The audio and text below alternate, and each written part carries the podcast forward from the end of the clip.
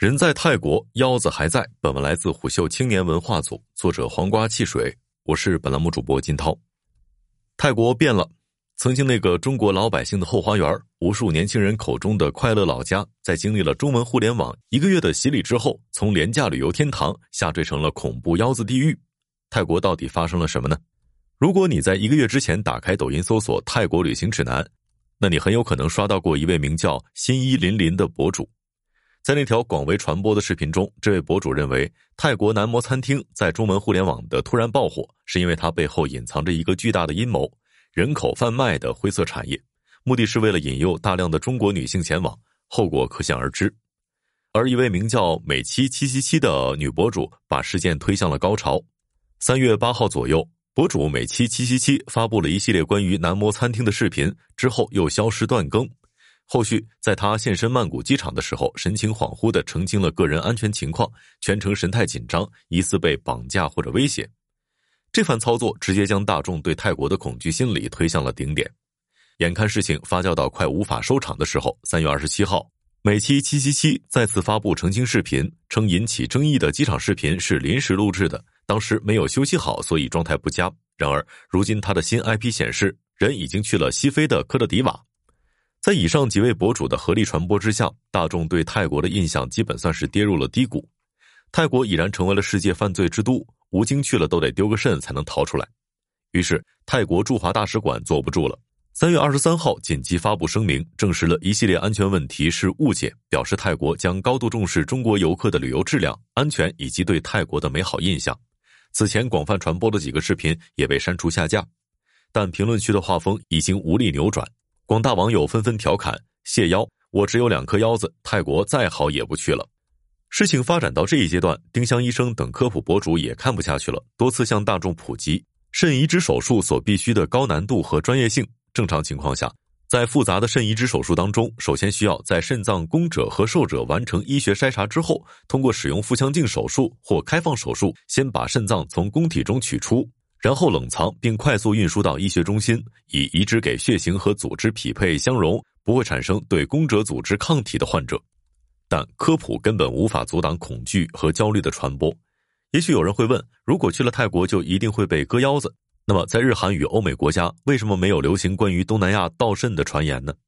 智慧的网友经过一番思考之后给出了解释：因为中国人的肝肾质量世界排名第一。当然，国人的恐惧并不是空穴来风。对泰国变心的背后，实际上是大众近些年来对东南亚充满了无法言说的猎奇与恐慌。更何况，东南亚近年来确实不太平。位于缅北妙瓦底的 KK 园区被称作东南亚人口转运的终点站。这片区域集中着大量的诈骗集团，高高的围墙上挂满了铁丝电网。而缅北之所以成为人们口中的诈骗大本营，根本原因是当地混乱的局势。据维基百科统计。缅甸目前共有十五支反政府武装力量，说好听点叫高度自治，实际上是各路军阀占山为王。人们之所以会将泰国和缅北联想在一起，正是因为恐怖地狱 KK 园区和泰国北部边境只隔了一条窄窄的莫伊河。马来西亚议员沈春祥来到莫伊河边拍摄的时候，河对岸的园区武装歹徒直接拿起机关枪瞄准了他。整个东南亚的腰子诈骗体系主要干的其实就是四件事儿线上游戏、虚拟货币。赌博投资和恋爱杀猪盘，BBC 最近推出了一部纪录片，镜头对准的就是柬埔寨西港园区里被困的诈骗业务员，当地人称“狗推”。据志愿者组织估算，整个东南亚至少有五十万个狗推。杀猪盘诈骗对准了国内外的女性，也衍生出了详细的方法论：寻猪、养猪、宰猪。这其中建立信任的养猪过程非常的漫长。狗推们在诈骗过程中也是讲究循序渐进的，每次都是先让对方赚一点小钱，提升满足感。逃出园区的狗推也承认，面对不同的女性，他们发明了不同的打法，把所有的社交 APP 都玩通关了。面向国内女性的杀猪盘，就在世纪佳缘、百合网、陌陌、探探等社交 APP 上来狩猎；面向国外女性的杀猪盘，就要盗图做出漂亮的 Instagram 和 Facebook 个人主页。无论是西港还是缅北，人们看到的血腥故事当然都是真的，甚至还有更多我们听不到、看不到的故事发生。提起园区和灰产，人们总说这里的冤魂比活人还多。当网红们穿着泰国校服拍照，年轻情侣们举着椰子穿行在夜市里，而你在小红书刷着泰国七幺幺攻略时，或许一个未成年人正在被运输到人口黑市，一个猪仔因为业绩不达标正在被电击，一个被贩卖的妇女正在被色情产业吞噬。这是魔幻东南亚的 A B 面，也是世界的 A B 面。自从泰国恐惧变成一个热门流量词之后，各种版本的谣言都被都市传说孵化了。除此之外，也有人为了证明泰国目前没有变成腰子地狱，甚至亲身示范。著名冒险整活博主峰哥亡命天涯，为了展示真实的泰国北部和金三角，还真就背个书包去了一趟。他刚落脚清迈民宿的时候，就询问华人老板是否听说了关于泰国的传言。老板听后立刻拿出手机说道：“新闻里一直都在播啊。”无论走到哪里，峰哥都要说一句：“这太可怕了，家人们！”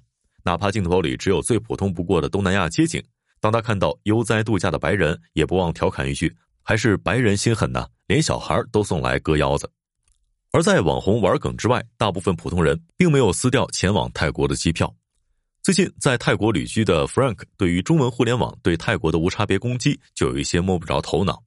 他告诉虎秀，其实不必过分焦虑安全的问题，只要不主动前往偏远地区，在热门景点附近注意看管好自己的随身物品，和三年前的泰国基本没有明显的区别。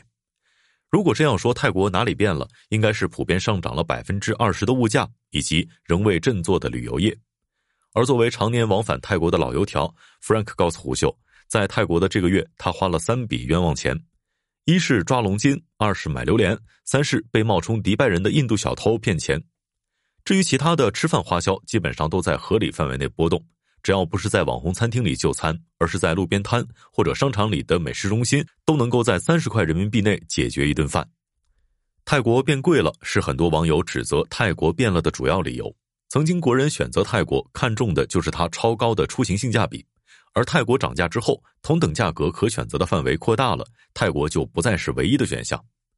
其实，疫情三年未见面，泰国本土物价也在上涨。二零二二年，泰国的平均总体通胀率达到百分之六点零八，是二十四年来的最高水平。虽然涨价确实存在，但宰客不一定只宰中国人。比起疫情前的泰国，这里目前的关键词仍然是萧条。弗兰克观察，夜市上很多的摊位还没有来得及开门，芭提雅酒吧街倒闭了一大片。另一个前往泰国的是来自于上海的豆妈，她这次度假的目的地只有泰国普吉岛。早在今年二月份，他就订好了机票，哪怕向公司请事假，也要出去玩一趟。对于物价，他简单的算了一笔账，全程花费基本在预期之内，也没有遇到针对中国游客的宰人现象。而且总体来看，只有著名景点皇帝岛的消费比较贵，吃一顿像样的饭，人均花费三百元人民币，最普通的泰式按摩也要三千铢每人。但黄帝岛的风景实在太好，豆妈也不打算计较太多。出行前，豆妈就注意到了关于泰国的腰子传言，但她并没有放在心上。只要自己不去猎奇，正常旅游没啥好担心的。豆妈告诉我，身边的朋友也并没有被网上的传言改变度假的选择。五一假期仍然有很多人选择泰国作为自己疫情后出国旅游的第一站。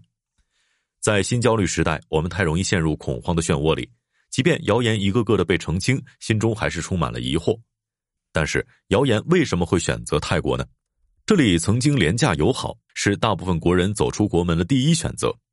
二零一九年，泰国共接待外国游客三千九百七十万人次，其中中国游客达一千零九十九万人次，为泰国创收五千四百三十亿泰铢，约占外国游客旅游总收入的百分之二十八。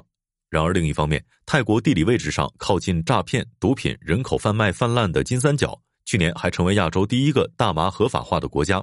如今的泰国一次性把中国人最恐惧的元素全部集齐了，但要论危险，世界上又有哪个国家是绝对安全的呢？美国枪支自由，南美毒品泛滥，荷兰大麻合法，欧洲国家劫匪小偷不断。一旦陷入这种循环里，世界上恐怕没有十全十美的地方了。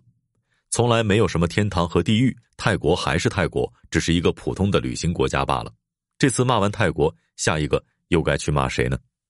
商业洞听是虎嗅推出的一档音频节目，精选虎嗅耐听的文章，分享有洞见的商业故事。我们下期见。